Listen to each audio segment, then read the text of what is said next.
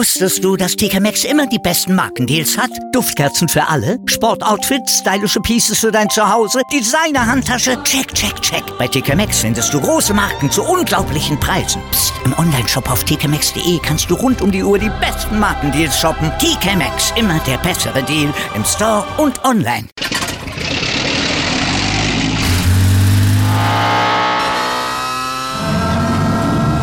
Von 0 auf 100. Aral feiert 100 Jahre mit über 100.000 Gewinnen. Zum Beispiel ein Jahr frei tanken. Jetzt ein Dankeschön, rubbellos zu jedem Einkauf. Alle Infos auf aral.de. Aral, alles super. Welcome to the Sport Passion Podcast.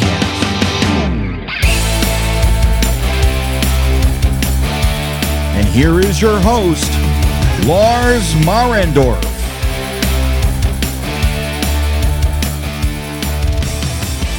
Einen wunderschönen guten Tag und herzlich willkommen zum Sport Passion Podcast. Der Stanley Cup war in der Ball Arena und der Stanley Cup wurde durch die Gänge der Ball Arena gerollt, aber er wurde nicht ausgepackt. Die Tampa Bay Lightning bleiben am Leben und gewinnen Spiel 5 des Stanley Cup Finals gegen die Colorado Avalanche. Und das wird das Thema der heutigen Sendung sein. Vorher nochmal ein bisschen der Blick zurück auf Spiel 4 und auf die Kontroverse danach. Und da hatte ich euch ja darum gebeten, eure Meinung mal kundzutun und auch eben dann zu sagen, was ihr denn von dem Call oder Non-Call hieltet und äh, ja, wie ihr die Situation mit Too Many Men on the Ice dort gegen Ende des Spiels gesehen habt. Und äh, Julian Zaro, der war so freundlich und hat da mal seine Meinung zu geschrieben und äh, der hat eben dann auch äh, unter anderem geschrieben, es ist doch ständig so, dass die schon rauslaufen, die Spieler, während die anderen Spieler noch 20 Meter weit entfernt sind. Meistens kein Problem, weil der rausfahrende Spieler nicht einmal mehr Richtung Puck guckt, sondern Richtung Bande und damit wirklich nicht mehr eingreift. Dass die Regel formal anders ist, mag so sein, das sollte man mal klarstellen, aber man kann schon argumentieren, dass man nicht am Wortlaut festhalten muss und er äh, verweist dann da auch auf den Athletic Podcast und äh, dort wird das Ganze ähnlich gesehen. Ich hatte den tatsächlich nicht gehört, ähm, komme im Moment auch nicht so richtig dazu, andere Sachen groß zu hören. Aber dort wird eben doch schon erläutert, auch, dass es so ist, dass diese Situationen mehrfach normalerweise pro Spiel stattfinden und dass eben, ja, da normalerweise dann auch nicht gepfiffen wird. Ich hatte es ja schon gesagt und da stehe ich auch zu, wenn man die Situation sieht und wenn man die ganze Szene sieht, dann hätte man Too Many Men on the Ice pfeifen können. Dass das in der Regel nicht gepfiffen wird, okay, aber ich sag mal so, ich kann schon ein bisschen den Ärger von Tampa verstehen. Allerdings muss ich sagen, was daraus jetzt folgte, und da komme ich ja dann auch im Laufe dieser Sendung zu, ist dann schon wieder typisch NHL und ist dann auch genauso traurig oder genauso schlimm ähm, wie dieser Too Many Men on the Ice Call oder Nicht-Call. Aber da komme ich gleich drauf zu. Ja, Vorzeichen waren klar. Colorado mit der Chance, in Spiel 5 zu Hause die Serie dicht zu machen und auch den Stanley Cup zu gewinnen, was natürlich dann beides zusammen folgt. Colorado hatte aber schon mal in diesen Playoffs so eine Situation gegen die St. Louis Blues. Und da haben sie letzten Endes einen 3-0 und einen 4-3 verspielt und die Partie dann in Verlängerung verloren. Also da war es auch schon so, da hatten sie es nicht geschafft, die Serie zu beenden. Die Personalien waren relativ klar. Das einzige Fragezeichen, was es noch gab, äh, das stand hinter Andrei Burakowski für die Colorado Avalanche. Und da war es dann so, dass ja, gab die Gerüchte, dass er vielleicht spielen könnte, aber letzten Endes hat er dann nicht gespielt. Er ist wohl sehr nah dran wieder. Also ich persönlich würde fast erwarten, dass er dann jetzt in Spiel 6 in Tampa wieder aufläuft. Aber in Spiel 5 war er nicht mit dabei. Ja, wie ging es los? Erste Drittel würde ich sagen, ein gutes erstes Drittel für die Tampa Bay Lightning. Das liegt allein schon daran, dass sie wesentlich besser gespielt haben als in Spiel 1 und in Spiel 2. In den beiden Partien haben sie jeweils drei Tore kassiert und da eben entsprechend schon einen großen Rückstand gehabt. In Spiel 1 konnten sie das noch aufholen, in Spiel 2 sind sie dann untergegangen und dieses erste Drittel war wesentlich offener.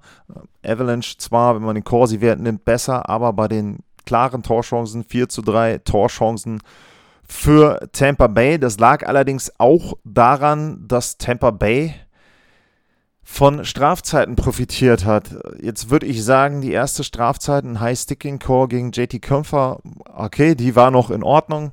Ähm, die zweite Strafzeit gegen Nazim Kadri war für mich schon eher ein Witz. Ähm, weil, wenn man die pfeift, kann man ja machen. Äh, wenn man die aber pfeift, dann würde ich sagen, geht alle ein bis zwei Minuten einer auf die Strafbank. Das ist nicht passiert. Ich komme nachher nochmal zu den Schiedsrichtern. Tampa geht im ersten Drittel in Führung und sie gehen in Führung ja mal wieder durch jemanden, den man vielleicht nicht so auf dem Zettel hatte, durch äh, Jan Rutter äh, und der macht das 1 zu 0 und das war ja, Wechselfehler von Colorado, wo er dann außen ins Drittel reinfahren kann und relativ frei auch einen Schlagschuss setzen kann. Nur für mich ist das ein klarer Torwartfehler. Darcy Kemper da ja, weiß ich nicht, zu tief positioniert, falsch positioniert, bewegt sich falsch. Also das ist ein Schlagschuss, der ist frei, der ist aus einem ungünstigen Winkel und der geht auch nicht irgendwie jetzt oben rein oder so, sondern er geht ihm über einen Schoner am Körper vorbei irgendwie rein, den haut er sich dann da quasi selber rein. Für mich ein Torwartfehler und damit wieder mal, muss man ja sagen, in den letzten Spielen die Führung für Tampa Bay 1 zu 0 und ich habe es erwähnt, Torchancen 4 zu 3. Also man konnte durchaus sagen, in dem Drittel hat sich Tampa die Führung verdient. Dann ging es weiter im zweiten Drittel und auch da war es so, dass Tampa, finde ich, gut gespielt hat.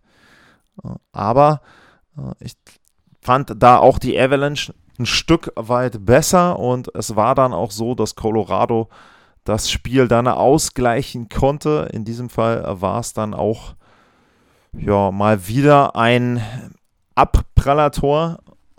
Valery Nishushkin war es und der ist für mich so ein bisschen im Moment der Playoff-MVP, äh, beziehungsweise der Finals-MVP, eben nicht der Playoff-MVP. Sondern wenn es jetzt nur eine Trophäe geben würde für die Finals und wenn Colorado den Stanley Cup gewinnt, dann würde ich ihn da weit vorne mitsehen.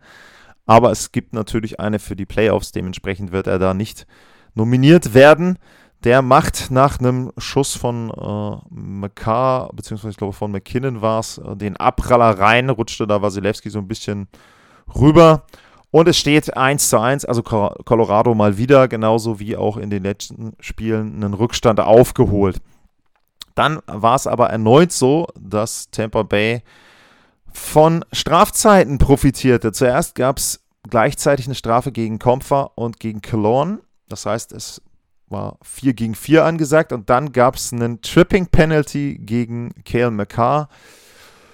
Ich weiß nicht. Ähm, auch den kann man geben, meiner Meinung nach, ja, von mir aus. Ähm, da profitiert Tampa eben davon und bei 4 gegen 3 machen sie dann das Tor.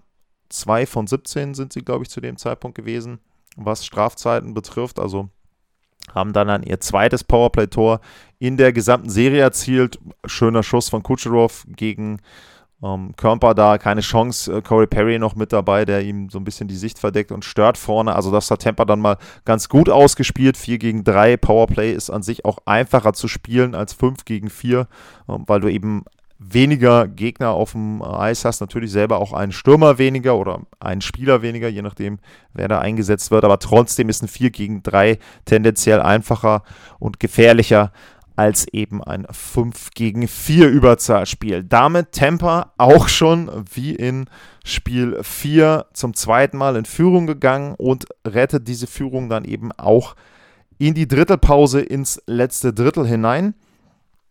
Und da ist es dann so, dass Colorado wieder ausgleichen kann. In diesem Fall ist es dann Kale McCarr, also McCarr und Nichushkin jeweils mit einem Tor, einer Vorlage in dieser Partie. Und das war auch wieder ein Tor, wo Colorado von einem Abpraller profitiert hat. Ähm, erst hieß es nicht Hirschgen hat ihn gemacht, dann war es McCarr. Letzten Endes wird es den Fs egal gewesen sein, wer dort das Tor gemacht hat. Aber es ist dann eben so, dass der Ausgleich fällt, das 2 zu 2, auch zu Beginn des letzten Drittels.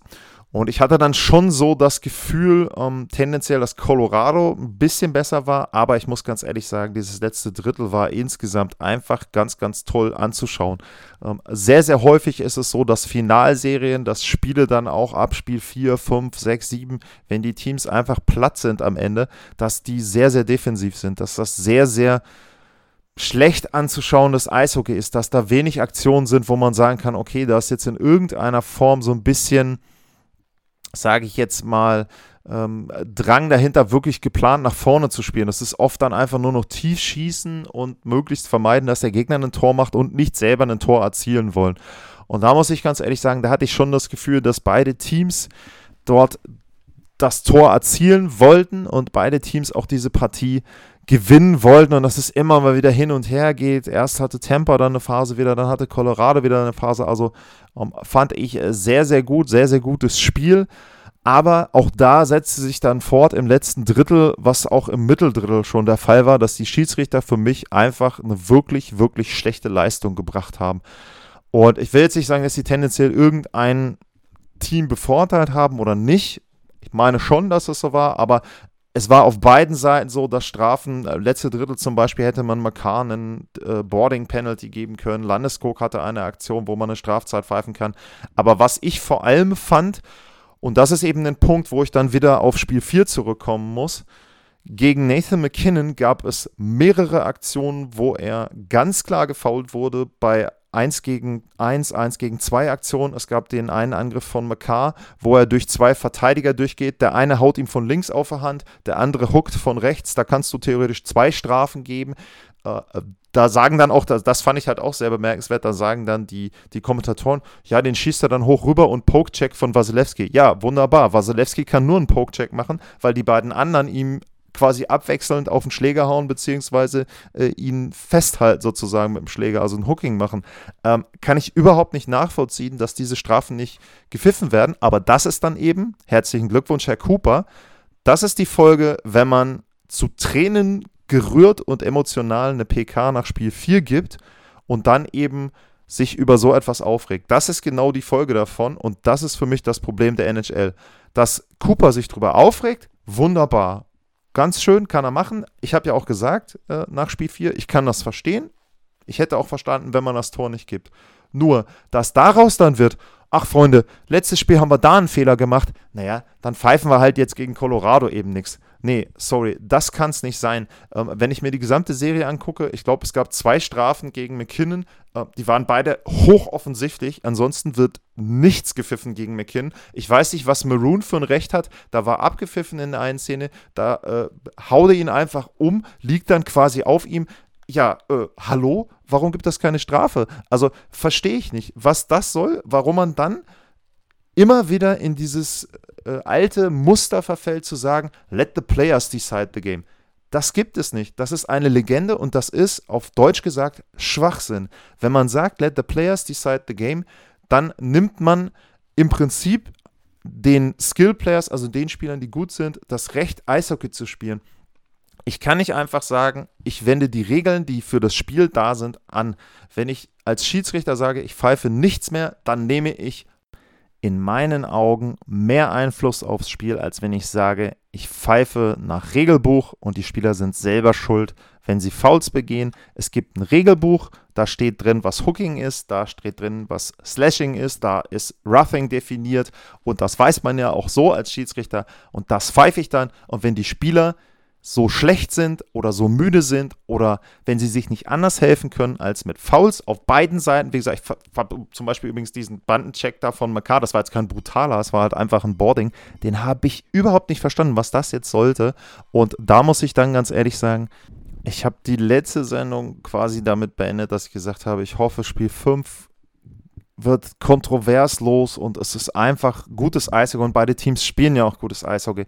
Aber das hat mich dann schon wieder dermaßen genervt heute Nacht. Also ja, ich verstehe es nicht, warum man da nicht bei der NHL irgendwann mal eine halbwegs stringente Linie reinbekommt. Mir ist auch klar, dass sie dann nicht jedes leichte Tripping pfeifen, aber da sind Sachen dabei gewesen, wo ich echt sage, Leute, Also ihr könnt jetzt nicht einfach sagen, ich pfeife jetzt nur noch, wenn einer einen Schläger ins Gesicht kriegt oder ich pfeife, wenn der Puck übers Glas über die Bande oben drüber geht. Das ist mir zu einfach und das finde ich macht dann auch wieder so ein Spiel kaputt und ja, gut. Aber John Cooper hat in dem Fall dann anscheinend das bekommen, was er wollte. Und damit hat er, glaube ich, auch sehr, sehr viel Einfluss darauf genommen, wie dieses Spiel gelaufen ist.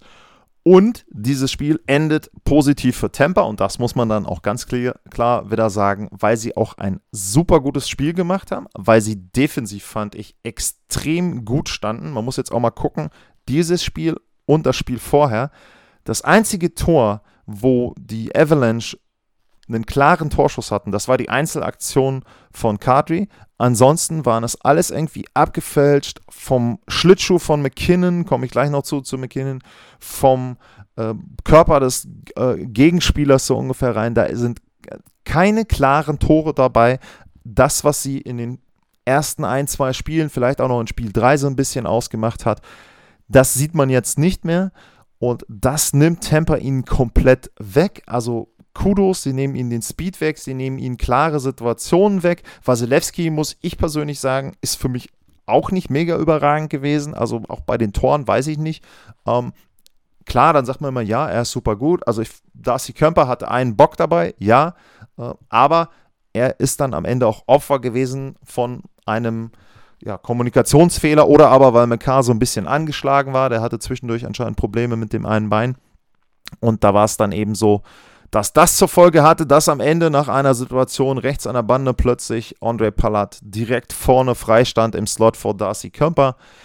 Und die Tampa Bay Lightning sind in Führung gegangen bei noch 6 Minuten 22 zu spielen, also ja, noch ein bisschen Zeit auf der Uhr, aber schon Richtung Spielende und ja, dann eben so gut wie die Entscheidung. Colorado hat da nochmal so ein bisschen Druck aufgebaut und mitten in diesen bisschen Druck kommt dann auch wieder vielleicht eine Folge von der PK nach Spiel 4 eine Strafe. Too many men on the ice, auch die kann man geben, ähm, hat Jared Bettner auch gesagt. Nur da muss man dann ganz ehrlich sagen, da war es so, da war der Colorado-Spieler nur wirklich relativ nah dran an der Bande im Vergleich zu dem, äh, zu der Position, wo McKinnon in Spiel 4 stand. Aber gut, wie gesagt, ich finde es halt echt traurig, dass wir nach einem großartigen Eishockeyspiel, das muss ich echt sagen, wirklich ein großartiges Eishockeyspiel von beiden Teams, finde ich, ähm, wieder mal über die Schiedsrichter und über sowas reden können. Ich fand es bemerkenswert, Tampa hat überhaupt keinen ähm, Eindruck gemacht, dass sie irgendwie aufgeben. Colorado war extrem nervös, fand ich im ersten Drittel. Colorado, auch die Fans waren nervös, fand ich auch, hat man auch deutlich gemerkt. Aber auch da hast du gemerkt, sie haben immer wieder dann diese Nervosität überwunden. Sie sind immer wieder nach vorne, haben sich dann belohnt. Keine schönen Tore, aber die waren drin. Dann wieder die Führung für Tampa. Wieder Colorado, wo du denkst, okay, komm, äh, jetzt sind sie wieder nervös, ein bisschen tight. Nein, auch da wieder, sie haben versucht nach vorne zu spielen, sie haben versucht eben ihren Stil durchzubringen, ist nicht sehr gut gelungen, aber auch da wieder, sie schaffen den Ausgleich. Und dann am Ende eben nochmal wieder Temper, äh, auch da eben dann entsprechend dort das Tor von Palat und am Ende gewinnt Tampa Bay und ich finde auch nicht unverdient, also kann man schon sagen, äh, dass Tampa Bay da, finde ich, eine gute Leistung hatte. Letztendlich, wenn man auch auf die Zahlen guckt, ähm, vor allem das letzte Drittel war eher pro Temper, wobei ich da ein bisschen überrascht bin. Da wird gesagt, äh, High Danger Chances waren 3 zu 0 im letzten Drittel für Tampa Bay. Gefühlt nicht, aber wird vielleicht so gewesen sein. Insgesamt das Spiel 10 zu 7 ähm, für Tampa Bay. Sie hatten auch einen Pfosten- oder Lattenschuss, meine ich, dabei von Sergeyev. Also, wie gesagt, ne, spielerisch kann ich mit leben, ähm, glaube ich schon von der Leistung her durchaus verdient. Und finde ich vielleicht sogar, wenn man das Spiel insgesamt sieht, das kompletteste Spiel von Tampa in der ganzen Finalserie. Ich weiß, Spiel 2 waren 6-2, aber da war es so, erste Drittel war auch relativ ausgeglichen, zweite Drittel war dann halt nur Tampa und letzte Drittel war es schon durch. Also wenn man sagt, 60 Minuten ein Spiel zu bewerten, dann würde ich schon sagen, dass da Tampa in Spiel 5, finde ich, die beste Leistung bisher in den Playoffs abgeliefert hat. Was heißt das jetzt? Das heißt, es gibt ein sechstes Spiel in der Nacht von Sonntag auf Montag in Tampa.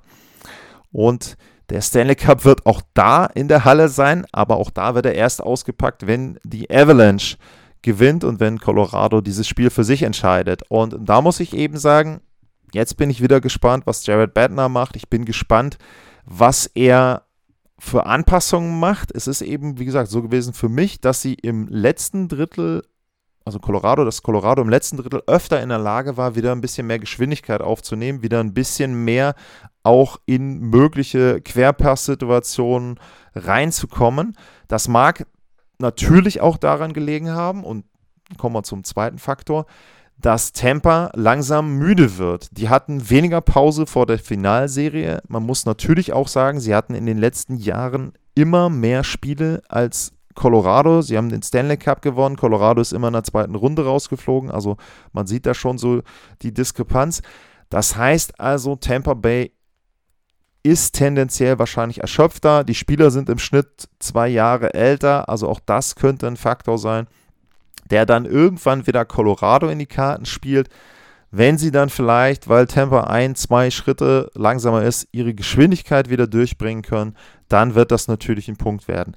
Auf der anderen Seite musst du eben sagen, das, was Tampa gemacht hat, das, was Tampa sehr, sehr gut gemacht hat, das ist schon ein Punkt, ähm, auf den sie achten müssen. Sie hatten zum Schluss hin auch Probleme, weil Colorado, glaube ich, wieder in der Lage war, auch ein bisschen mit dem Puck ins Angriffsdrittel reinzufahren. Auch das vielleicht ein Punkt, ähm, wo eben vielleicht entweder Tampa Anpassungen macht oder Colorado das versucht vermehrt durchzubringen.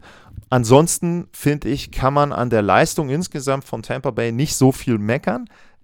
Ich bin der Meinung, sie sind von der Qualität der Spieler her das schlechtere Team. Das heißt also immer, wenn sie in der Lage sind, Colorado eher zu ihrem Spielstil zu zwingen oder aber Colorado so weit limitieren zu können, dass die eben nicht ihr schnelles Eishockey durchbringen können, um, ähm, dann finde ich das sehr gut. Sie haben selber trotzdem, das fand ich auch sehr, sehr gut, extrem viele Nadelstiche gesetzt. Die vierte Reihe um Maroon von dem Blödsinn, den er mit McKinnon verabschiedet, äh, veranstaltet hat, mal abgesehen, fand ich auch sehr, sehr gut. Das war immer wieder total nervig. Man hat das fand ich, man hat das richtig gemerkt am Bildschirm, dass die Spieler von Colorado äh, so ein bisschen, die, es waren dann auch Phasen, wo die äh, wo vierte Reihe von Tampa richtig dominiert hat, wo du dann echt, ich hatte so das Gefühl, man konnte so sehen, oh nein, ey, können wir den Puck jetzt irgendwie mal rausspielen hier? Äh, warum haben die jetzt schon wieder hier äh, das Vorchecking gebracht? Warum sind die schon wieder in der Lage, uns hinten reinzubringen? Wir wollen die nur rausspielen, wir wollen reinwechseln, dass uns so schnell Leute rauskommen. Und ja, das fand ich schon irgendwie, hat man ähm, vom Fernseher, vom Bildschirm dort entsprechend gesehen.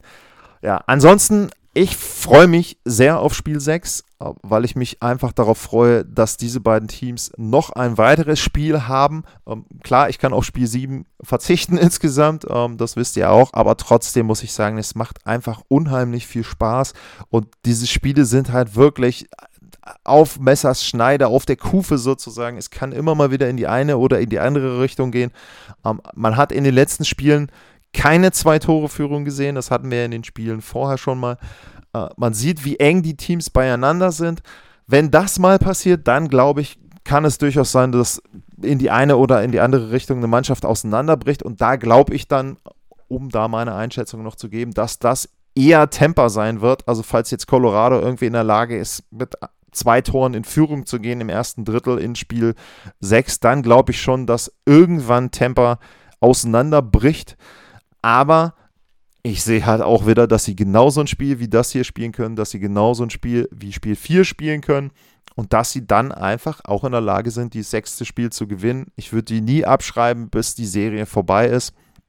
Und deswegen, es wird ein toller, toller Abend, beziehungsweise eine tolle Nacht dann in Deutschland um 2 Uhr, 2 Uhr 15. Also falls ihr äh, Zeit sparen wollt und falls ihr eine Viertelstunde länger schlafen wollt, ähm, die offiziellen Spielberichte zeigen immer an, wann die Spiele losgehen. Und da ging kein Spiel vor 2 Uhr 17 ähm, deutscher Zeit los. Also so eine Viertelstunde kann man theoretisch noch an Schlaf einsparen. Äh, aber wenn sie wirklich pünktlich anfangen, habe ich nichts gesagt. Nicht, dass ihr dann nachher sagt, ja, ich habe die ersten 10 Minuten verpasst und es stand 2-2 nach 10 Minuten. Äh, und bei Sport Passion wurde gesagt, äh, ich soll erst Viertel nach einschalten. Also ich habe mich drauf verlassen in der Nacht und äh, war dann ganz froh, dass ich eingeschaltet habe und das Spiel ging gerade los. Aber das müsst ihr selber wissen. Ansonsten erstmal Vielen, vielen Dank und zwar vielen Dank an Mirko P. und an Basti-21. Die haben mir jeweils fünf Kaffee gekauft bei buymeacoffee.com slash sportpassion. Also vielen, vielen Dank, wenn ihr da auch mir einen Kaffee zukommen lassen wollt. Sehr, sehr gerne. Und ja, ansonsten, wenn ihr eine Meinung habt, wenn ihr auch eine Meinung habt zu Spiel 5, so wie Julian zum Beispiel, wenn ihr jetzt nach Spiel 5 sagt, naja, also ist ja ganz schön, dass du da über die Schiedsrichter erzählst, aber im Grunde fanden wir das alles in Ordnung und ähm, die sollen das doch laufen lassen, ist doch besser, als wenn sie da immer unterbrechen. Auch das ist eine Meinung, die man haben kann und äh, wenn ihr die habt, dann sehr, sehr gerne at lars-mar oder info at sportpassion.de. Ja, und dann hoffe ich, ihr habt ein schönes Wochenende. Wetter ist schön, kann man sich ein bisschen erholen und dann, wie gesagt, in der Nacht von Sonntag auf Montag um 2 Uhr, Schrägstrich 2 Uhr 15 deutscher Zeit am Montagmorgen geht es los. Spiel 6 zwischen der Colorado Avalanche und den Tampa Bay Lightning. Der Stanley Cup wird da sein. Ich werde da sein und ja, ihr wahrscheinlich auch. Bis dahin, bleibt gesund und tschüss.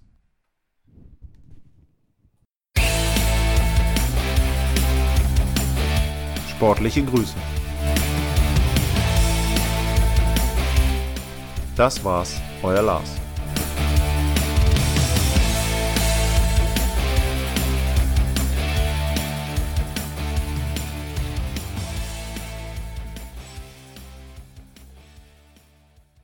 Wieder live von Ihrem Toyota-Partner mit diesem Leasing-Auftakt. Der neue Toyota Jahreshybrid. Ab 179 Euro im Monat. Ohne Anzahlung. Seine Sicherheitsassistenten laufen mit. Und ja, ab ins Netz mit voller Konnektivität. Auch am Start die Toyota Team Deutschland Sondermodelle. Ohne Anzahlung geht's in die nächste Runde. Jetzt los sprinten zu Ihrem Toyota-Partner. Wusstest du, dass TK Maxx immer die besten Markendeals hat? Duftkerzen für alle, Sportoutfits, stylische Pieces für dein Zuhause, Designer-Handtasche, check, check, check. Bei TK Maxx findest du große Marken zu unglaublichen Preisen. Psst. im Onlineshop auf tkmaxx.de kannst du rund um die Uhr die besten Markendeals shoppen. TK Maxx, immer der bessere Deal im Store und online.